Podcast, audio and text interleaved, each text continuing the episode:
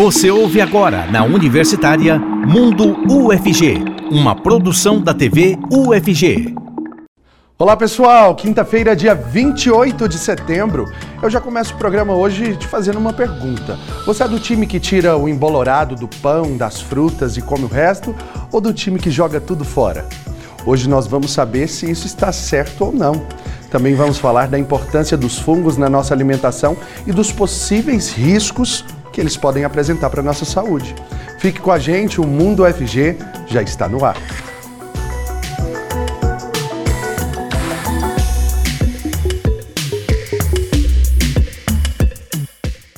Seja muito bem-vinda e muito bem-vindo você que acompanha a gente aqui pela TV UFG e também pela Rádio Universitária 870 AM. Eu sou Cássio Neves, um homem negro de pele clara, com cabelos black power e eu uso barba.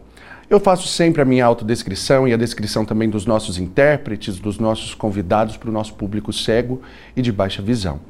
E nesse bloco, o intérprete de Libras é o Diogo Marques, integrante do Labitave. Ele se descreve como um homem de pele parda, com cabelos castanhos acobreados e olhos castanhos claros. E eu quero te lembrar também de participar com a gente por meio do nosso WhatsApp, o número é o 62991811406. Vai lá no nosso Instagram também, TVUFG e participe das enquetes de hoje, porque daqui a pouquinho a gente traz o resultado para você. E aqui com a gente no estúdio hoje, dois professores do IPTESP, o Instituto de Patologia Tropical e Saúde Pública da UFG. Aqui comigo a professora Juliana, Juliana Lamaro. Ela se descreve como uma mulher jovem, de pele branca, alta, com cabelos loiros, curtos e olhos castanhos. Seja muito bem-vinda. Obrigada. É um prazer estar aqui.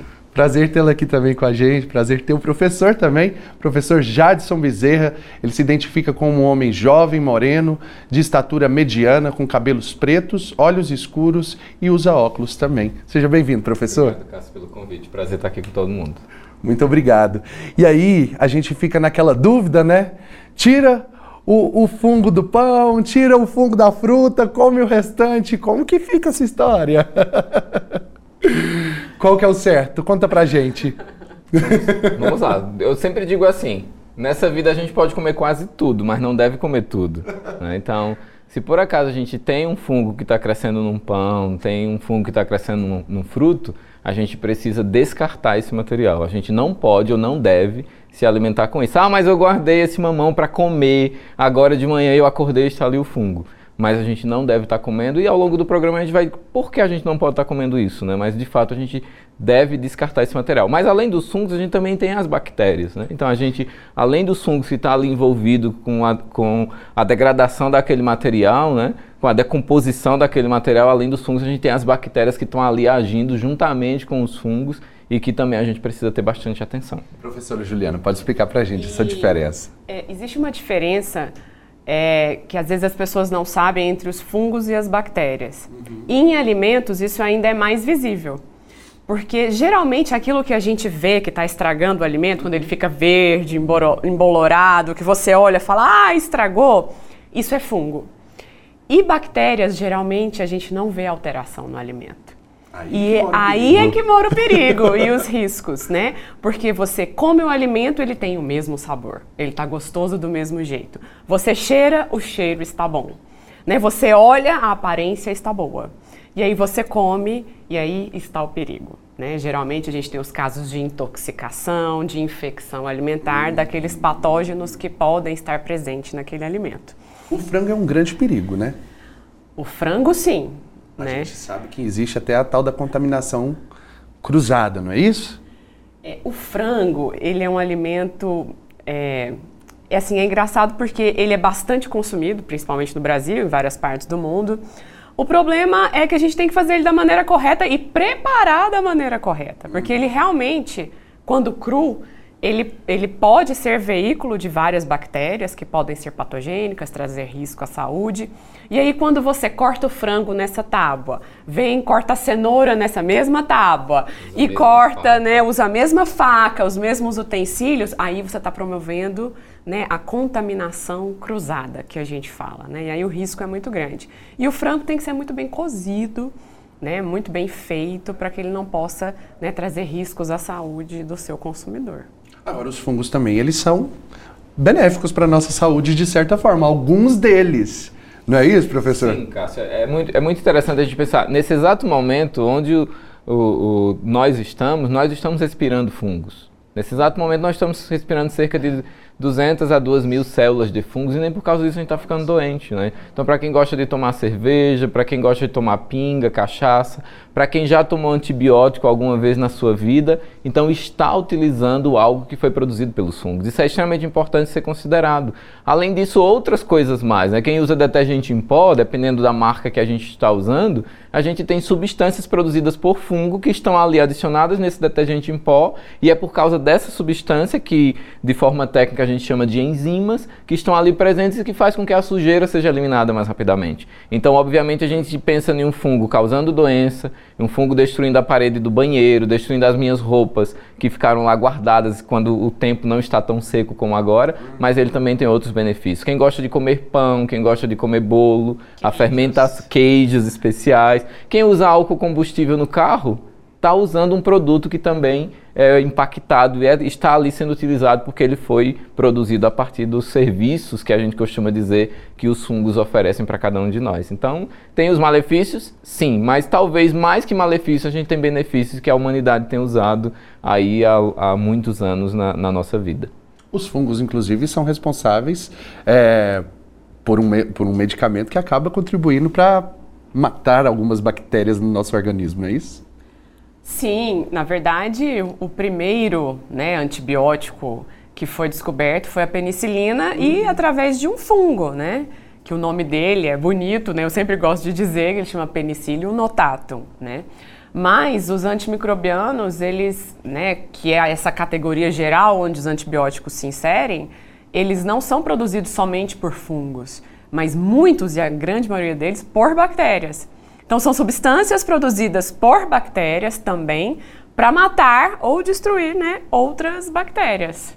E realmente isso, assim, é, foi, ao meu ver, e eu gosto muito de falar isso nas minhas aulas, é uma das grandes descobertas da humanidade. E a gente realmente tem dois momentos da humanidade: a era pré-antibiótica e a era pós-antibiótica, onde nós chegamos onde chegamos, onde estamos hoje, grandes marcos que nós tivemos justamente por causa né, da descoberta e, da, e do uso que nós demos para essas substâncias produzidas por esses micro-organismos. Na saúde mesmo existe um, um, contexto antes da penicilina e outro depois, né? A gente... E, e, é curioso, Cássio, quando o médico inglês, né, Sir Alexander Fleming, vai e descobre é, dá o primeiro passo para a descoberta da famosa penicilina, né, que utilizada aí para salvar soldados e tantas outras Segunda pessoas na Segunda Guerra Mundial, né? Então traz esse grandioso benefício, né? Então imagina, Alexander Fleming sai do laboratório em um hospital e volta x dias depois e quando ele volta aquelas bactérias que eles esperassem que tivesse crescendo ali naquele prato,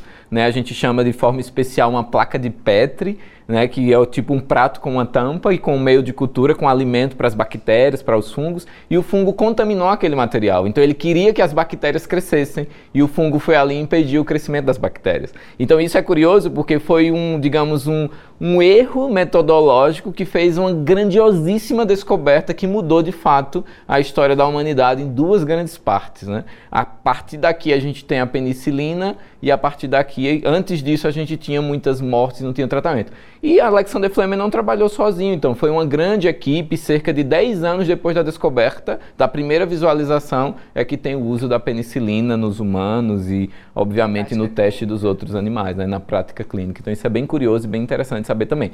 Fungos não causam só malefícios, eles também trazem benefícios. E as bactérias também. e as bactérias também. as bactérias, qual a contribuição dela pra gente? Diversas. Muitas. É, a, em termos de contribuição, são muito parecidos com os fungos, né? Porque grande parte, apesar do primeiro antibiótico ter sido por fungo, depois os vários outros, hoje nós temos mais de 5.500 princípios ativos que são chamados de antibióticos, grande maioria delas são por bactérias, produzidas por bactérias. As bactérias também estão presentes na indústria de alimentos de uma forma né, enorme, assim, e são vitais para a produção de alimentos, né? Então, produção de iogurtes, de outros, né, vários tipos de queijos também, manteiga, é, alimentos fermentados, né, como picles, e, e todo tipo de alimento fermentado. Então, as bactérias, assim como os fungos, também são extremamente benéficas e vitais para a produção de alimentos, como a gente entende hoje para a humanidade. Se não fossem elas, né, esses micro-organismos, a gente não teria essa produção de alimentos, essa capacidade de produção e transformação de alimentos que a gente tem outra, que a gente tem hoje, né? E também em várias outras coisas, para a indústria de cosméticos, para a indústria de tintas, de solventes, os serviços, né? Como a gente costuma brincar, que esses micro-organismos é, nos prestam, né, através das suas vias metabólicas, é que permitem que a gente tenha essa variedade de materiais e de insumos e de matérias-primas que nós temos hoje. Professor, quando a gente era pequeno, assim, pelo menos a minha geração, que via a avó falando assim, é, vou pegar uma isca ali para poder colocar nesse leite, para fazer o, o, iogurte ali natural, né? Essa isca é a bactéria, é, é, é o fungo que ela está colocando ali para poder azedar aquele leite que vai gerar o, o iogurte, é isso? Hum, a gente pode, a maioria das vezes a bactéria, bactéria. né? Assim, Juliana, é que a gente que é utilizado para esse processo fermentativo do leite, né, o lácteo. Mas a gente também tem outros micro-organismos que não só para produzir alimentos como tendo leite como, ba como base, né? A gente tem os fungos que produzem, por exemplo, para quem consome molho shoyu. Uhum. Ou então hoje nós sabemos, isso é feito ao longo de toda a produção do molho shoyu, que ali tem presente é, a, a, fermentação do molho shoyu é por causa dos fungos. Uhum. Para quem gosta de tomar chás mais verdes, chá mais pretos, a, a, fermentação daquelas folhas que servem para a preparação desses chás, na, muitas das vezes, principalmente nos países orientais, na Ásia, né, na China, no Japão ou países assim ali próximos, tem a presença desses fungos. Então, as bactérias, eu sempre a gente brinca, né, Juliana, dizendo que as bactérias ficam mais na fermentação de produtos que são tem o leite como a base, apesar que tem alguns em algumas situações alguns alimentos que também têm fungos, mas os fungos a gente tem na fermentação de outros alimentos. Então, quem nunca tomou um vinho, uma cerveja, ou, por exemplo, quem vai, quem vai comer um queijo especial, aqueles queijos meio esverdeados, azulados, que tem presença de fungo ali. Eu sempre a gente costuma dizer, quem trabalha com fungo não pode comer o próprio trabalho, né? Então a gente sempre. Ou então quem nunca viu um cogumelo e foi comer uma pizza, por exemplo, e tinha alguns cogumelos que estavam ali em cima daquela pizza. E só um lembrete: nós não podemos comer o cogumelo que está crescendo no vaso da planta ou que está crescendo no nosso jardim. Né? Não Porque algum... isso na sua comida. Não, a gente não pode fazer isso, né, Juliana? Porque alguns cogumelos podem produzir, não só os cogumelos, mas outros fungos também que não são cogumelos, eles podem produzir substâncias que causam mal à nossa saúde. Uhum. Então, eles, muitos cogumelos são comestíveis, a gente tem cerca de 300 espécies de cogumelos, que, de fungos que são comestíveis, mas nós temos também cerca de 200 outras espécies que, que podem ter princípios alucinógenos e podem levar algumas pessoas a serem, até em algumas situações, passar por um envenenamento e, e ter algum dano muito sério. Mas, de fato, os fungos, assim como as bactérias, têm um papel extremamente importante, principalmente na fermentação e produção é. de alguns é, alimentos especializados. Né? Para os que gostam de comer fungo, desculpa, queijos verdes, azuis, que tem ali presença de fungo, então algumas pessoas gostam de ter uma delícia, um sabor especializado ali. E obviamente a gente está comendo fungo nesse queijo, sim, mas também está comendo as moléculas boas que esses fungos produziram. Né? Os fungos podem produzir moléculas ruins que vão causar mal para a gente, mas eles também vão produzir com, é, moléculas boas. E é por causa disso que o queijo tem um sabor diferente. Não é só porque eu estou comendo fungo, é porque o queijo tem algumas moléculas produzidas pelos fungos, algumas substâncias que, são, que fazem o queijo ter aquele sabor especializado. Né? Então a gente tem um grande grupo, que, um pequeno grupo que causa malefícios, mas a gente também tem um, um talvez um médio para grande grupo que traz benefícios. E não só doenças nos animais, na, no, no, nós seres humanos, nos outros animais, mas também tem doenças nas plantas. Né?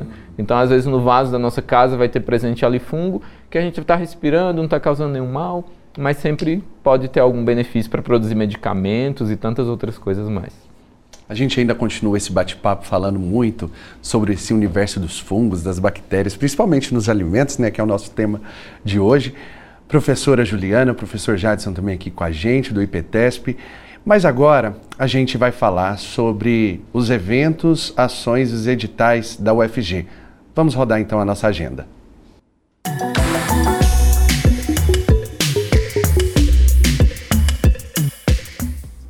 Oi, tudo bem? Estou aqui de volta na Agenda UFG para te dar umas dicas do que está rolando aqui na nossa universidade. Eu me chamo João Camargos, sou um homem jovem de pele branca, cabelos castanhos longos e uso um bigode. E hoje estou em um corredor de um prédio da UFG com janelas de vidro aqui no fundo. Pois então, vamos conferir a agenda? Vem aí o workshop Empresa, Empresários e Sociedade. Esse evento é um workshop voltado à discussão do universo empresarial e vai ocorrer entre os dias 4 e 6 de outubro lá no auditório da agência UFG de Inovação. Para saber mais informações, acesse sri.ufg.br. E continuando, vem aí a primeira etapa das jornadas pela prevalência das ideias democráticas e progressistas. Esse evento visa discutir a importância do fortalecimento da democracia brasileira. Esse primeiro encontro do evento vai ocorrer no auditório do Sindicato dos Docentes das Universidades Federais de Goiás nos dias 3 e 4 de outubro. Para mais informações, acesse o site adufg.org.br. E já fechando por hoje, no dia 5 de outubro, a partir das 3 da tarde, ocorre o nono encontro de editores científicos, que tem como tema as inovações na prática da comunicação científica, inteligência artificial e ciência aberta. Esse evento é totalmente gratuito e acontecerá de forma remota e pode ser assistido em youtube.com/ufgoficial. E por hoje eu vou ficando por aqui mesmo. Continue acompanhando a programação aqui da TV UFG e tchau, tchau.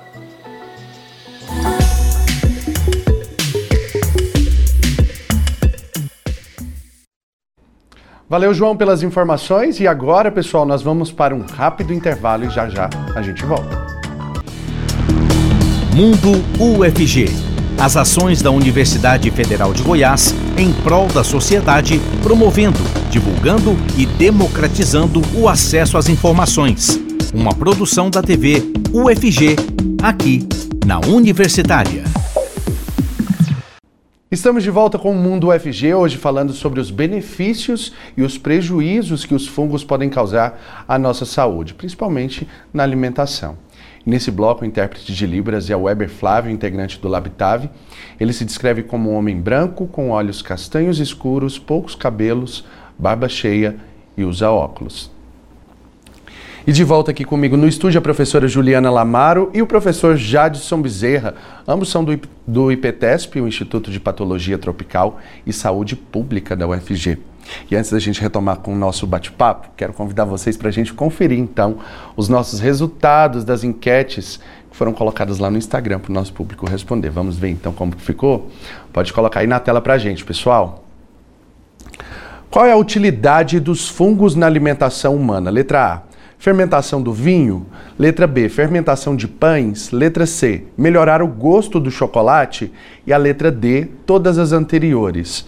A correta é, é realmente essa letra D, né? 87% do nosso público acertou então a resposta, 4% em cada uma das outras respostas também aí. E nós perguntamos também: ao encontrar fungo, eh, fungo em um alimento, letra A, eu retiro o fungo e como o resto? Ou eu jogo o alimento todo fora? Ficou dividido. É engraçado, inclusive, né, professora? A professora tá rindo aqui. É engraçado, mas é realmente uma prática. Tanto que eu perguntei no primeiro bloco sobre isso, a gente percebe que as pessoas retiram ali só aquela parte que tá. Só porque tá tão bom, olha todo o resto, foi só no cantinho que tá o fungo, não é? Não, é, a gente costuma brincar, né? Na, nas salas de aula, assim, minha mãe faz isso né? Gente, nós somos microbiologistas, minha mãe faz isso. A gente fazia isso, e né? vai explicar. Né? Agora, quando você vai explicar, você fala, não, mas nunca deu nada, olha aqui, vou jogar tudo isso fora. né? E aí, mas não dá, né? Hoje a gente sabe que, que não pode, de maneira alguma, né? É, pelo menos o fungo você ainda está vendo, né? Uhum. E, e as moléculas que eles produzem, como o professor Jadson falou, é, são toxinas, né, que a gente chama, uhum. micotoxinas. E aí é o que você não está vendo, que pode contaminar todo o alimento. Então, por que, que você não pode comer? Não é só aquilo que você está vendo, tirou, né? Muitas das vezes, ah, eu sempre fiz isso e nunca deu errado. Você teve sorte até agora, né? Mas pode dar muito errado uhum. por causa das micotoxinas. E a bactéria você nem está vendo, né? E produzem vários tipos de toxinas também que você não está vendo. E aí você pode se adoecer e ter problemas sérios, né? Inclusive muito graves. Mas é, é uma prática que, assim, a gente tem que falar muito sobre isso, porque é muito comum. Né? E qual que é o grande erro que pode dar, professor? Sempre a gente diz, quando, por exemplo, vou tomar um mamão como exemplo. Então eu tenho, eu guardei o mamão para comer amanhã de manhã no café da manhã e eu esqueci na, em cima da pia e amanhã pareceu que tem um algodão doce com uns pontinhos pretos crescendo ali no mamão.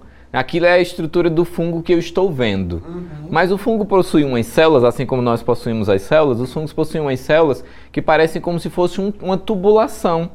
E essas células do fungo que parecem tubos, umas mangueiras que vão se entrelaçando uma com a outra. Como se estivesse né? enraizado. Isso, como se fossem partes, assim, como lembrasse uma raiz. Ela vai se espalhando pelo mamão. E ela vai se espalhando pelo mamão, mas eu não consigo ver. Aquela parte que eu estou vendo, que está ali num, num dos lados do mamão crescendo, é a parte reprodutiva do fungo. Então ali ele está produzindo estruturas de reprodução, que a gente chama dos esporos dos fungos, que vão contaminar outros alimentos. Mas aquela outra parte que ali, como, como o Cássio falou, que está ali preso, parecendo algumas raízes, a gente não consegue ver. E dependendo do fungo que está ali crescendo, por exemplo, aquele que cresce na laranja, que deixa a laranja toda verde, e aí recentemente a gente viu nas redes sociais que tinha lá parecendo que estava tirando o pó verde da laranja e passando com um pincel, lembrando a maquiagem, nunca, em hipótese alguma, a gente deve fazer isso, porque ali provavelmente é um fungo do gênero Penicillium, que além de produzir a penicilina, algumas, algumas amostras desse fungo, eles também produzem micotoxinas. E as micotoxinas podem ficar, além de outra de micotoxicose pode acontecer, pode estar ali acumulando no fígado e trazendo malefícios, porque algumas micotoxinas são até cancerígenas. Uhum. Então podem causar sérios problemas. Por isso que a gente não deve estar comendo, cortando um pedaço do alimento e comendo a outra parte que não tem a presença do fungo. Não tem o fungo que a gente consegue ver mas ele está ali presente porque ele já conseguiu se espalhar. Obviamente, não são todos os fungos que causam, que produzem essas toxinas que trazem malefícios, né? mas por precaução é melhor que a gente não, não use esse alimento que está ali contaminado por fungo. Professor Jadson, e aí a professora Juliana falava uma coisa muito interessante, que é isso, né? Das pessoas falarem, ah, mas eu sempre comi e nunca deu nada. Não deu nada a curto prazo. A longo prazo pode ser que dê, então. Não, não necessariamente também, hum. porque assim como o professor Jadson disse, porque tem alguns fungos que não produzem as micotoxinas. Então você deu sorte e você não vai ter nada, realmente. Mas tem alguns fungos que produzem. Essas micotoxinas, até agora, nesse momento, você pode não sentir. Mas depois elas podem né, trazer com as condições do hospedeiro. A gente fala, isso é muito importante. Né? Às vezes a gente tem a noção que microorganismo, bactéria, fungo, eles chegam na gente e já vão causar mal ou alguma coisa assim. Mas não, aqui, desse outro lado, temos nós, um hospedeiro com nosso sistema de defesa, né? né? Com, com toda a nossa complexidade. Então é uma interação. Se você está com alguns problemas, né, se você está doente, né, tem algumas imunodebilidades, né, que nós chamamos, aí é muito mais provável de você apresentar sintomas quando em contato com esses né, micro-organismos, bactérias ou fungo, que produzem toxinas, né, que, que realmente são invasivos, que causam problemas. Quando você está saudável, né, quando você está bem, Geralmente não, você né, depende muito desse fungo ou dessa bactéria. Se forem muito patogênicos, às vezes eles conseguem ultrapassar as nossas barreiras de defesa e nos causarem problemas. Senão, não. Então é igual a minha mãe sempre diz: nunca deu nada. Mãe, você teve sorte até agora. né? É o que eu falo para as minhas tias: vocês tiveram sorte até agora. Não queiram abusar da sorte, não façam isso. né? Porque realmente não vale a pena. É uma roleta russa, né? Na verdade, assim, você arriscar a própria vida comendo ali um, um, tipo de fungo, um tipo de bactéria que você não sabe se é aquele ali que vai te causar um mal, né, professor? Sim, e, e o curioso também é que não é só porque o alimento não está vendo o fungo que talvez não pode ter uma contaminação. Uhum. Por exemplo, pamonha. Eu cheguei em Goiás, a gente come pamonha todos os dias. Existem fungos que crescem no milho e eles já estão na plantação um fungo com um nome, por exemplo, chamado Fusarium, que vai causar aí danos na planta, lá na plantação do milho, e ele pode estar presente no milho, o milho vai ser armazenado com e as condições de, de que o milho está guardado pode aumentar a produção desse fungo que já está ali.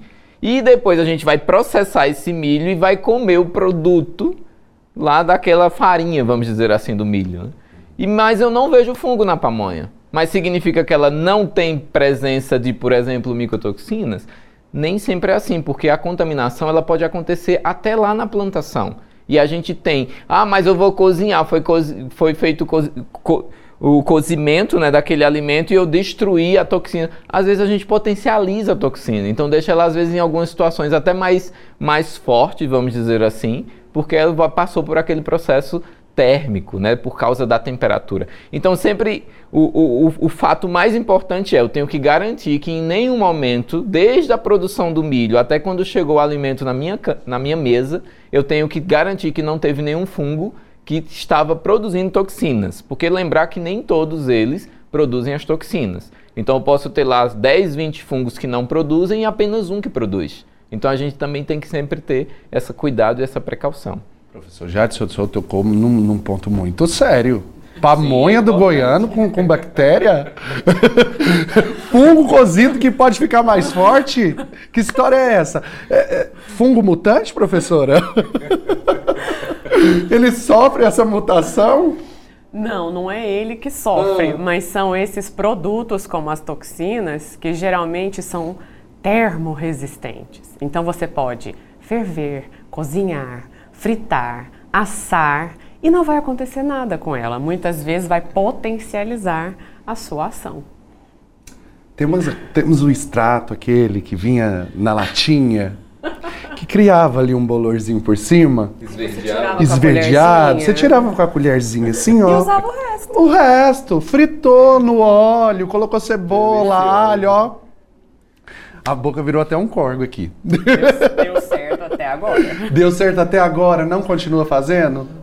Pois é, Cássio, sim, vamos dizer, é, era um fungo que naquela ocasião não estava produzindo toxinas e talvez deixou até o que você relatou mais saboroso. Uhum. Mas ele não estava produzindo toxina. Se por acaso ele estivesse produzindo toxina, e ela fosse potencializada com a temperatura, então colocou o alho, o azeite, levou ao fogo. Na verdade, a gente está deixando talvez até mais saboroso, mas está transformando aquilo de potencializando, deixando o alimento tóxico para o nosso organismo. Lembrar que no nosso organismo a gente tem cerca de um, um, um quilo e meio de micro-organismos, de fungos, é, de, de bactérias. Se a professora Marcela estiver nos ouvindo, eu, não, eu sempre digo, eu não sei se vírus são micro-organismos ainda, né? E aí a gente sempre diz, se a gente retira esses micro-organismos do nosso corpo, a gente não vai ter mais essa vida que a gente tem hoje. Porque eles fazem parte daquilo que a gente chama do microbioma. Então eles estão dentro de nós, mesmo não fazendo parte diretamente do nosso genoma, das nossas características, mas eles fazem com que também o nosso corpo funcione da forma que ele funciona no dia a dia. Né? Então isso é muito importante. Mas o correto é, tem alimento com fungo, gente, não use esse alimento. Deixa ele lá para ser descartado e ah, vai evitar qualquer problema. Se não agora, mas em um futuro. Né? Porque querendo ou não, pode ser cumulativo. Então vai acumulando no organismo e em um dado momento a gente pode ter aí alguma situação que a gente vai precisar de uma grande assistência médica também. A gente fala assim bastante, até com bastante riso no rosto, é porque realmente se torna divertido o fato de você pensar que a gente está se arriscando a todo momento, mas é coisa séria, né? É um recado realmente que a gente deixa aí para você está nos acompanhando, justamente porque uma hora pode dar muito ruim. Outra coisa que nós per perguntamos na, nas enquetes, e aí o pessoal respondeu para a gente, é sobre a presença de fungos e bactérias, né? Na, a, até mesmo no chocolate. O fungo ele é responsável por tirar aquela acidez do cacau. Tem essa história aí realmente por meio das pesquisas, né? Tem. Tem sim, né?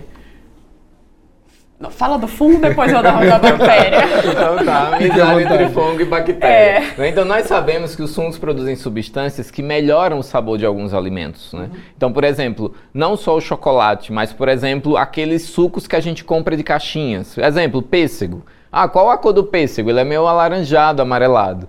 Mas quando o suco é preparado na indústria, ele não fica daquela cor. Então ele fica meio amarronzado. E se ele é vendido dessa forma, provavelmente vai dizer que está estragado.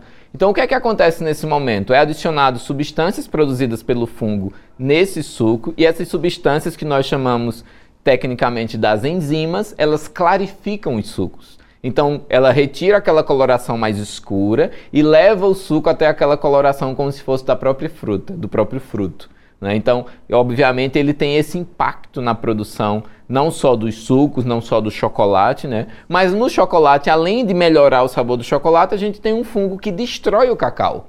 Então, a plantação do cacau ela é impactada drasticamente por um fungo e quase que, digamos assim, no sul da Bahia, destruiu quase que completamente a produção do cacau. Mas depois isso foi superado, foi sendo melhorado, o controle, mas hoje nós temos os fungos que auxiliam no crescimento do cacaueiro, auxiliam na produção do chocolate, no processamento do cacau para a produção de chocolate, e tem os fungos que produzem as enzimas, as substâncias que estão para melhorar o sabor do chocolate, os, a cores dos sucos, os sabores dos sucos e do vinho, da cerveja e de tantas outras coisas mais.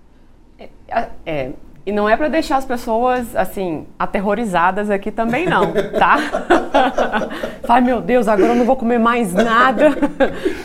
Mas, é, assim, né, como os fungos, eles produzem muitas dessas moléculas que vão realçar o sabor dos alimentos, as bactérias também, né, que são produtos da sua fermentação então, existem é, moléculas que a gente chama de flavorizantes, hum. né, que dão sabor. Muito do sabor que a gente conhece de vários alimentos, a indústria alimentícia se utiliza dessas moléculas, né, até de uma fermentação muito conhecida das bactérias, e essa, essas moléculas são utilizadas para isso.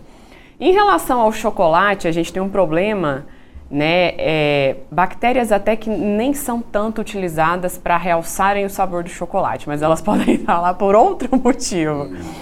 É, e o problema acontece geralmente no armazenamento do cacau, né, onde ele pode se contaminar com uma bactéria que é muito conhecida de todo mundo, que se chama salmonela. Hum. Vamos né? deixar para o terceiro bloco? Vamos lá! Que aí a gente explora sobre a salmonela nos alimentos, que tá, ela tá, também está presente em outros alimentos, né? Vários que a gente vai, vai citar então. A gente continua então esse bate-papo daqui a pouquinho, mas mudando de assunto agora, quero contar para vocês que a UFG se preocupa em ampliar a acessibilidade para pessoas surdas. E, a, e essa preocupação, ela se estende também para os festivais realizados por meio de uma parceria entre o Estado de Goiás, a UFG e a Fundação RTVE. Os shows do Canto da Primavera, pessoal, desse ano, por exemplo, contaram com uma interpretação em Libras, a língua brasileira de sinais. Vamos conferir. Pensando na acessibilidade de pessoas surdas, o Canto da Primavera 2023 garantiu a presença de intérpretes de Libras nos principais palcos do festival. Foram duas as profissionais que promoveram a acessibilidade. Mariá é uma delas.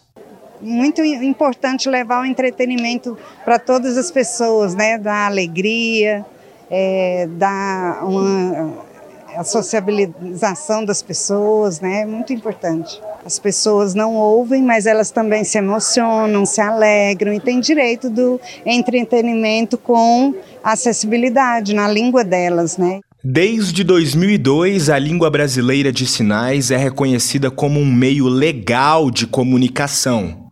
Por isso, a presença de profissionais intérpretes é um direito da comunidade surda, como considera Gessilma. A importância de ter o profissional tradutor intérprete é a garantia do direito linguístico. No Brasil nós temos mais de 10 milhões de surdos e a gente precisa que eles ocupem todos os espaços. E como eles vão ocupar esse espaço se não tem acessibilidade? Então a presença do tradutor intérprete é extremamente importante para que eles tenham acesso a todas as informações. Dentre as missões do Estado e da universidade está a inclusão de pessoas com deficiência, a promoção da qualidade de vida dos cidadãos e a valorização das pessoas. E isso foi uma das preocupações do festival, realizado pela Secretaria Estadual de Cultura de Goiás, em parceria com a UFG, como destaca Cláudia, gerente de festivais da secretaria. O canto ele é múltiplo e vários palcos, aí vem emplacando a cada ano mais, mais palcos, mais shows. E a importância da inclusão mesmo, né? Ter as intérpretes na abertura, falando tudo que ia acontecer no evento. E no grande palco, né? Que é o palco maior, onde tem o maior público. É, então, esse, isso é inclusão isso é poder falar várias linguagens e a tradução de Libras vem para mostrar que isso é uma necessidade. É isso aí, então vamos agora então para um rápido intervalo. Daqui a pouquinho a gente volta trazendo muito mais para você. Se você quiser participar por meio do nosso WhatsApp, é só mandar mensagem por meio do 991811406. Esse é o nosso WhatsApp, é só você mandar a sua mensagem. Não saia daí porque já já a gente volta. Mundo UFG. As ações da Universidade Federal de Goiás em prol da sociedade, promovendo, divulgando e democratizando o acesso às informações uma produção da TV UFG, aqui na Universitária. Já estamos de volta com o Mundo UFG, hoje falando sobre os benefícios e os prejuízos que os fungos podem causar à nossa saúde. Nesse bloco, o intérprete de Libras é o professor Diego Barbosa, coordenador do Labitave. Ele se descreve como um homem de pele branca, com cabelos e olhos castanhos e barba cheia. E agora, né, a gente volta então ao nosso bate-papo aqui com os nossos entrevistados de hoje, a professora Juliana, o professor Jadson. A gente foi para o intervalo falando sobre a salmonela. Presente no chocolate também, professora, porque antes eu sabia assim, no, no ovo, né, no frango, né, que inclusive a gente até falou dessa contaminação cruzada, mas no chocolate. No chocolate também, né? É, no chocolate sim pode acontecer, e como a gente estava falando anteriormente, principalmente no processo de armazenamento do cacau, né? Ela pode se contaminar ali e depois durante todo o processo de fabricação do chocolate a temperatura não é muito elevada, então não é suficiente para matar as células da salmonela que estão ali. Então nós temos vários relatos de, né, em muitos estudos dizendo da contaminação de vários tipos de chocolate, né, com esse patógeno que é o mais conhecido e o mais temido de todos, que é a salmonela, né? Então, muitas vezes a gente associa salmonela ao ovo, né? Mas não, a salmonela ela pode estar presente, como nós já falamos, no, no frango, né? nas aves, no leite e em todos os seus derivados, né? Chocolate, na água e o que eu acho que é mais difícil em alimentos que nós chamamos de alimentos prontos ou alimentos mistos, que é um sanduíche, que é um é, por exemplo, uma lasanha, onde você tem é, molhos, né, onde você tem carne, onde você tem massa. Então, em todos esses tipos de alimento, a salmonela pode estar presente. E realmente ela é um dos patógenos mais importantes alimentares. E existe uma grande confusão, né, e isso em todos os veículos, quando se fala que ah, é, aconteceu uma intoxicação por salmonela. Salmonela não provoca intoxicação alimentar. Salmonela não produz nenhuma toxina. O problema é ela. Ela, quando nós ela se multiplica no alimento, nós ingerimos a salmonela e ela se multiplica no nosso organismo. Né? Então, a sua rápida multiplicação é que vai causar os casos de diarreia, uhum. né? as chamadas gastroenterites, até casos mais graves, dependendo do hospedeiro. Ela pode causar pneumonia, ela pode causar meningite, ela pode causar infecção urinária, né? não pode causar só diarreia ou uma gastroenterite, porque ela é um patógeno muito potente. Olha só. Então, quando a gente tem aquela intoxicação alimentar ali, na maioria das vezes pode então ser a desgramada da da, da, da salmonela? Não. Não? Intoxicação, não.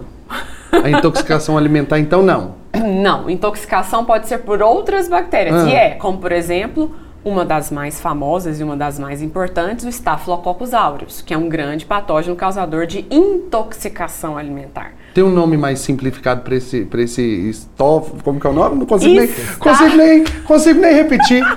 Staphylococcus aureus. Não, ele não tem um nome simplesinho. Não, ele não.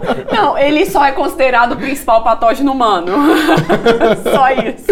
E não é a professora né? que está falando assim, só simplesmente da, da cabeça dela. São pesquisas, né, professora? Sim. São pesquisas. E aí, professor Jadson, é por isso que é tão importante a universidade, por isso que é tão importante essa propagação da, da, da pesquisa, do, do, dos projetos de extensão também, que que são vários desenvolvidos o tempo todo dentro da universidade, né? Sim, Cássio, é, é, muito curioso porque quando a gente começa a trabalhar com fungo, estudar fungos, ou a Juliana e toda a equipe que a Juliana trabalha começa a trabalhar com bactérias, então a gente sempre diz, é algo que a gente não enxerga, a gente não vê, a gente quase que trabalha com o invisível. Uhum. A gente vê talvez as consequências, sejam elas uhum. boas, ou sejam as consequências ruins, mas eles sempre estão ali presentes, né? Então, é. É, todas essas pesquisas são importantes para mostrar o potencial que esses micro-organismos possuem, né? Que esses micro-organismos apresentam. Por exemplo, nós temos trabalhado lá na, no laboratório de micologia do IPTESP, nós somos cinco docentes e temos docentes trabalhando com fungos de interesse médico, temos professores outros que trabalham com fungos de interesse ambiental, com a aplicação desses fungos, com o DNA desses fungos, né, a importância genética deles ali também. Então nós temos várias, várias vertentes, vamos dizer assim, várias linhas que a gente pode estudar esses fungos. E, e a gente tem fungos, você está pensando em ir para a Chapada dos Veadeiros e vai visitar uma caverna, por exemplo, a gente pode ter fungos que estão ali. Mas não só o histoplasma, que é conhecido como aquele fungo do morcego, que vai trazer doença para nós quando visitar as cavernas, a famosa histoplasmose, mas ele também ali a gente pode encontrar fungos que têm um potencial biotecnológico grandiosíssimo hum. para produzir várias substâncias, sejam medicamentos, sejam contra patógenos da agricultura, seja contra patógenos humanos de outros animais, e essas várias pesquisas são importantes por causa disso. O IPTESP ele tem um grande vertente, um grande leque de pesquisas de várias áreas, a gente vai acontecer agora, por exemplo, Cássio, no, no, no, próximo, no mês de novembro, a gente vai estar acontecendo o seminário do IPTESP, onde várias pesquisas vão estar sendo apresentadas ali no seminário. E a gente também vai ter o, o encontro, é, o seminário é, de imunologia do Centro-Oeste, que vai estar acontecendo juntamente com o, com o seminário do IPTESP, com o intuito de divulgar o que a gente tem feito por ali. Né? Sejam estudantes de graduação, pós-graduação, várias pessoas estão envolvidas e, querendo ou não, é uma prestação de contas para a sociedade. O que é que nós estamos fazendo nos laboratórios que com investimento público nas pesquisas científicas e que vão ser demonstradas ali. Então, quer conhecer um pouco do nosso trabalho, faz uma visita também, é importante. A gente estava com uma exposição fotográfica que passou pelo IPTES, passou pela Biblioteca Central, nos 50 anos da ABC da UFG, e agora recentemente teve numa escola de ensino fundamental, e a gente tem tentado divulgar um pouco dessas pesquisas que a gente tem realizado. Propagação da ciência, né, professora? Com certeza. E ainda nessa linha, agora, né, no início do mês de outubro, nós vamos ter um, um seminário né, que é um, vários, um ciclo de palestras da Liga Acadêmica de Microbiologia e Parasitologia, justamente sobre o tema que nós estamos conversando aqui, que né, que é a, a, microbiologia né, e a qualidade e segurança dos alimentos. Então vai ser agora no início do mês de outubro, né, e todos aqueles que quiserem né, participar, entender, é totalmente aberto ao público, vai ser lá no IPTESP mesmo né, que vai acontecer. E, e a gente está convidando a todos né, para estarem. Esse ciclo realmente eu não sei te dizer se é uhum. é gratuito, é, mas no site do IPTESP tem direitinho Ótimo. a questão de, de, inscrição, se é, se não é. O seminário do IPTESP não é gratuito, uhum. né? Existem alguns valores dependendo da categoria de estudante, né, de profissional. Agora esse ciclo realmente seria legal entrar lá no site tem tudo explicadinho, né? E aí a gente gostaria de, de, de convidá-los né, a estarem indo ao IPTESP, né, vendo né, né, realmente o leque e a diversidade de pesquisas que nós realizamos lá dentro do Instituto e estar também aprendendo um pouquinho mais sobre esses assuntos e sobre esse mundo invisível né, que, é tão, que, é, que é tão curioso né, e interessante ao mesmo tempo. E o IPTESP, gente, é IPTSP. IPTSP, é chamado de IPTESP. Só você digitar IPTESP UFG lá no campo de pesquisa que vocês vão achar o site bem facinho. Falando em site, nós temos interação também por meio das nossas eh, redes sociais. E aí tem uma participação aqui da Franciele. Ela manda assim, ó: Água da torneira pode conter fungos e bactérias que prejudiquem a saúde caso utilizada para beber, professor? Professora, também fica aberto. As bactérias posso, primeiro. Posso falar? é tão engraçado. É, eu estou fazendo parte de um projeto, a gente está trabalhando justamente com bactérias em água. Uhum. E é, a água bruta, que não é a água tratada, nós encontramos, sim, muitos tipos de bactérias, pode ser encontrados vários fungos, mas na água tratada, que é essa onde tem a adição de cloro, geralmente a gente não encontra nada. Nada. Né? Então, assim, beber essa água é recomendável? Não, não é recomendável. Né? É, ela tem uma, uma, uma porcentagem muito grande de cloro, né? Mas é muito interessante isso. E nesse projeto a gente viu claramente, né, na água bruta, que é a água que chega na estação antes de ser tratada, nós achamos uma diversidade incrível de bactérias, de micro-organismos. Na água tratada, a gente não consegue. E no IPTESP eu já fiz vários desses testes, né? Com água tratada e nunca a gente consegue é, é, isolar micro-organismos. Então a gente fala, a nossa água é muito boa, Que bom, viu? o saneamento tá bom, né? Que bom. A, gente A nossa saber água disso. é muito boa, mas não recomendo beber. Para todas as outras coisas, sabe, está liberado. Mas, por favor, não beba essa água, né? Assim, só se for num caso de urgência. Mas é uma água muito boa que realmente, pelo menos, né, nas pesquisas no que a gente tem trabalhado, a gente não consegue isolar micro-organismos. Que notícia boa, né, professor? Sim, a- apesar dessa notícia boa para as bactérias, Ah. a gente tem sempre tem aquela pessoa, aquele grupo de, de micro-organismos que pode vencer algumas dessas barreiras. Né? Então, o fato que a gente tem uma, uma grande redução de presença de bactérias ali, obviamente a gente tem uma grande redução de presença de fungos, de bolores, como o mofo, como a gente popularmente chama, mas alguns fungos conseguem quebrar essa barreira. Né? Pesquisas anteriores que a gente foi realizando, por exemplo, a gente conseguiu ver presença de uma espécie de fungo desde o ponto de captação de água, passou em menor quantidade depois do tratamento e até no reservatório de água. Então, às vezes, a gente tem alguns fungos que conseguem quebrar essas barreiras e a gente precisa ter cuidado com eles. Então, é uma água potável. Em algumas situações, ela vai passar por uma, vai filtrar, vai passar por algum outro tratamento para que a gente consiga beber. Né? A gente tem vários bonitos exemplos, importantes exemplos, de que estão ali purificando a água para consumo e, obviamente, essa purificação na maioria das vezes a gente não consegue eliminar todos os micro-organismos, mas a gente reduz principalmente aqueles que podem de fato trazer algum malefício para a gente e aí a gente vai poder consumir essa água. É semelhante àquilo que a gente já andou conversando, dos benefícios e os malefícios sempre vão estar na balança para a gente ver o que é bom e o que talvez não, não é tão bom assim. Nosso papo está chegando ao fim. Quero agradecer muito aqui o professor Jadson Bezerra, professor do IPTESP, da UFG, a professora Juliana Lamaro também, que é professora lá no IPTESP. Muito obrigado pela contribuição de vocês aqui com a gente hoje. Parece que ficou mais claro, né, agora? a gente não vai ver alguns dos, de- desses fungos, mas muitas vezes eles estão presentes ali. Então, tomar muito cuidado aí com a alimentação, principalmente. E para encerrar o programa de hoje, você acompanha mais uma dica de publicação da editora UFG. Pode rodar. Olá para você que nos acompanha. O quadro Publicações está no ar e hoje nós vamos falar sobre a arte de governar. Vamos te explicar isso já já. Antes vou fazer a minha autodescrição. Sou uma mulher negra de pele clara, tenho cabelos pretos cacheados logo abaixo dos ombros, que hoje estão presos e uso óculos. Aqui com a gente está Leandro Menezes, que é autor do livro A Trajetória das Artes de Governar em Michel Foucault. Ele se descreve como homem branco, tem cabelo liso, barba e olhos castanhos. Tudo bem, Leandro? Seja bem-vindo aqui ao nosso quadro Publicações. Olá, Cleoma, tudo bem? Tudo bem aí, o público? É, vamos conversar hoje, então, um pouco sobre Foucault.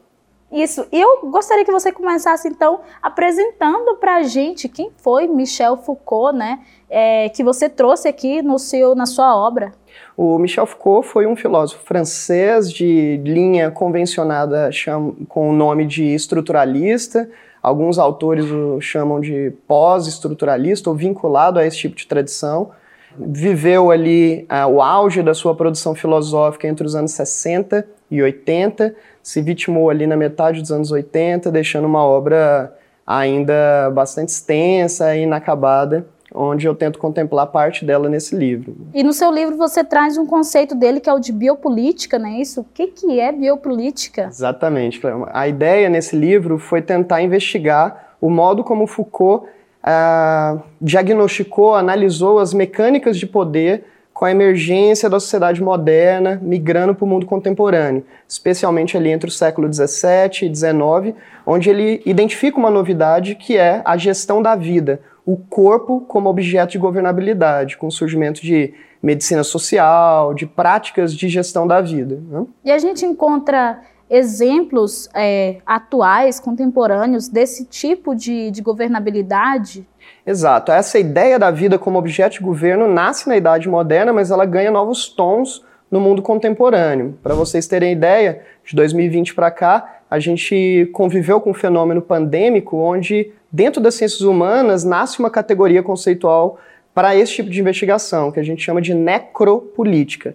Autores como Giorgio Agamben, na Itália, Achille Mbembe, no contexto africano, reflete sobre o quanto políticas públicas incidem na defesa da vida ou na produção da morte a partir da mecânica utilizada. Né? E isso tem uma influência Foucaultiana imensa. Para finalizar, eu gostaria que você deixasse aí o convite, né, para o pessoal adquirir sua obra e falasse também um pouquinho sobre como que foi a concepção desse livro, né? Então, originalmente o livro provém de uma dissertação de mestrado, né? Nos idos lá de 2010, 11, eu finalizei a minha dissertação de mestrado em História aqui na UFG, sobre orientação do professor Marlon Salomon, mas isso remete a uma pesquisa de iniciação científica que realizei com o professor Adriano, do Departamento de Filosofia, no meu tempo de graduação. Essa produção acadêmica ela foi premiada num concurso da UFG chamado Expressão Acadêmica, que acabou convertendo nesse livro, condensando ali uma análise Foucaultiana dos anos 70, de alguns cursos e obras que o Foucault concebeu nessa época. Muito obrigada por apresentar a obra para a gente. Olha, essa aqui e outras publicações estão disponíveis lá no site editora.fg.br. Acesse, adquira o seu e boa leitura. Valeu, Ana Clelma, muito obrigado pelas informações. Pessoal, já vou me despedindo também por aqui. Muito obrigado pela sua companhia. Segunda-feira eu tô de volta. Amanhã vocês ficam então na companhia da Camila Maia, ela que vai estar à frente da apresentação. Então, segunda-feira eu tô de volta, mas amanhã vocês junto com ela aqui no Mundo UFG. Beijos e até mais. Tchau. Você ouviu na Universitária Mundo UFG, uma produção da TV UFG.